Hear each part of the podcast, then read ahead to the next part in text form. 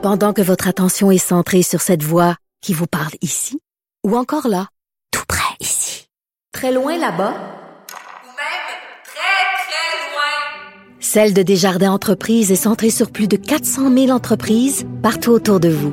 Depuis plus de 120 ans, nos équipes dédiées accompagnent les entrepreneurs d'ici à chaque étape pour qu'ils puissent rester centrés sur ce qui compte, la croissance de leur entreprise. Bravo, Catherine Dorion. C'est le titre de la dernière chronique d'Antoine Robitaille dans le Journal de Montréal, Journal de Québec. Antoine Robitaille, il est là. Bonjour, Antoine. La Wonder Woman de Cube Radio, comment va-t-elle? Ah, je me sens la Wonder Woman de pas grand-chose quand j'entends cette promo-là. Euh, ouais, je, je vais très bien, euh, mais je me demande quand même si ton bravo, Catherine Dorion, était ironique. Pas du tout. Mais je le ah, sais. Non, non, non. Ah non, je, je, mais, mais quand même, c'est un peu le, le, le jeu que j'ai fait avec euh, le lecteur là, ce matin, que je voulais faire, c'est de dire bravo comme ça. Je savais très bien que le lecteur allait dire, hein, il dit bravo. Ah mais Antoine, Antoine, Antoine. Est-ce qu'il est en train de lui dire bravo Non, mais- ironiquement pour la baisse dans les sondages? Non, non, t'as succombé à l'appel du clickbait. Parce que dès qu'on parle de Catherine Dorion dans le Journal de Montréal, on le sait, ça buzz sur les médias sociaux. Essaye pas. Ben, je sais pas. Là. Moi, j'ai- avant l'Internet, avant les clickbait, il existait quelque chose comme une bonne accroche.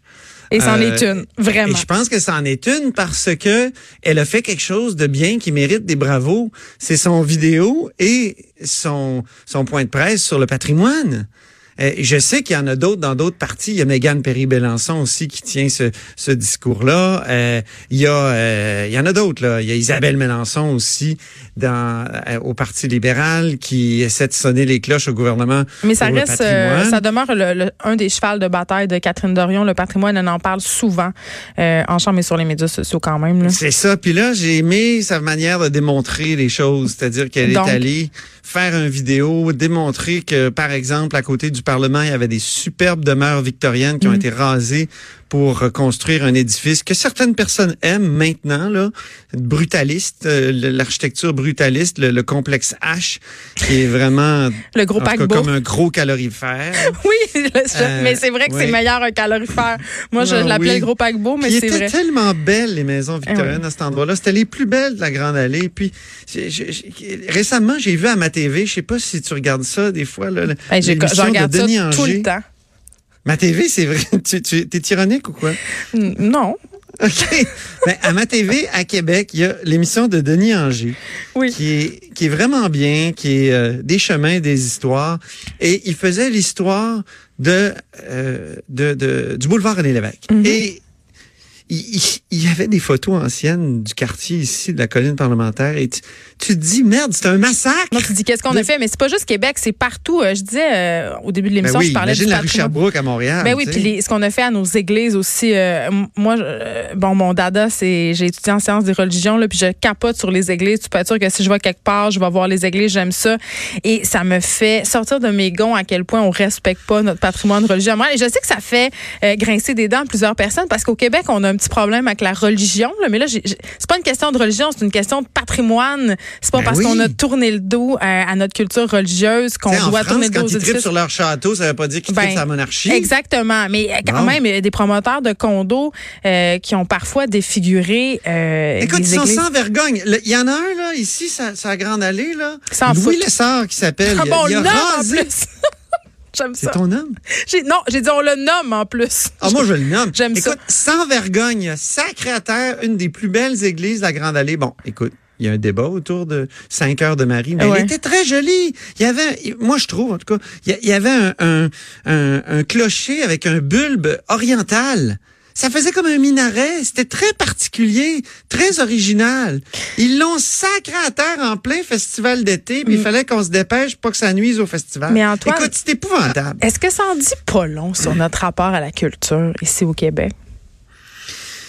Mais c'est difficile aussi de convertir les églises. euh, Mais c'est ça cher, coûte là. cher. Ouais, je, je suis bien d'accord. mais les maisons, c'est à Grande Allée, c'est pas des églises non plus, là. On s'entend? Ben non, puis les maisons du régime français, on a, on a démoli euh, la maison euh, Pasquier là, à Charlebourg. Ah oui. C'était une maison qui datait des années 1750.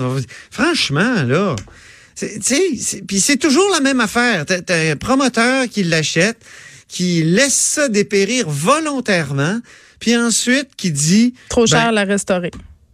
est dangereux. Là, là, Ah oui, ben là, de la Marie, hey, le ouais. clocher va tomber, c'est festivalier. Ça, c'est pas drôle, ça. Mais non, écoute, pourrait tomber sur le chanteur de Nickelback, hein, quelle grosse perte. est-ce que, est-ce que Catherine Dorion quand même euh, propose quelque chose pour arrêter le massacre?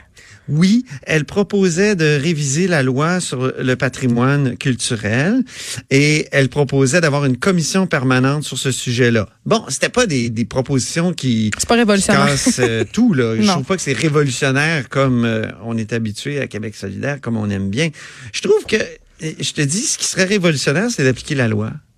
Il y, a, il y a- des articles très clairs dans la loi Ouais. déjà qui sont à peu près pas appliqués parce qu'ils sont très sévères.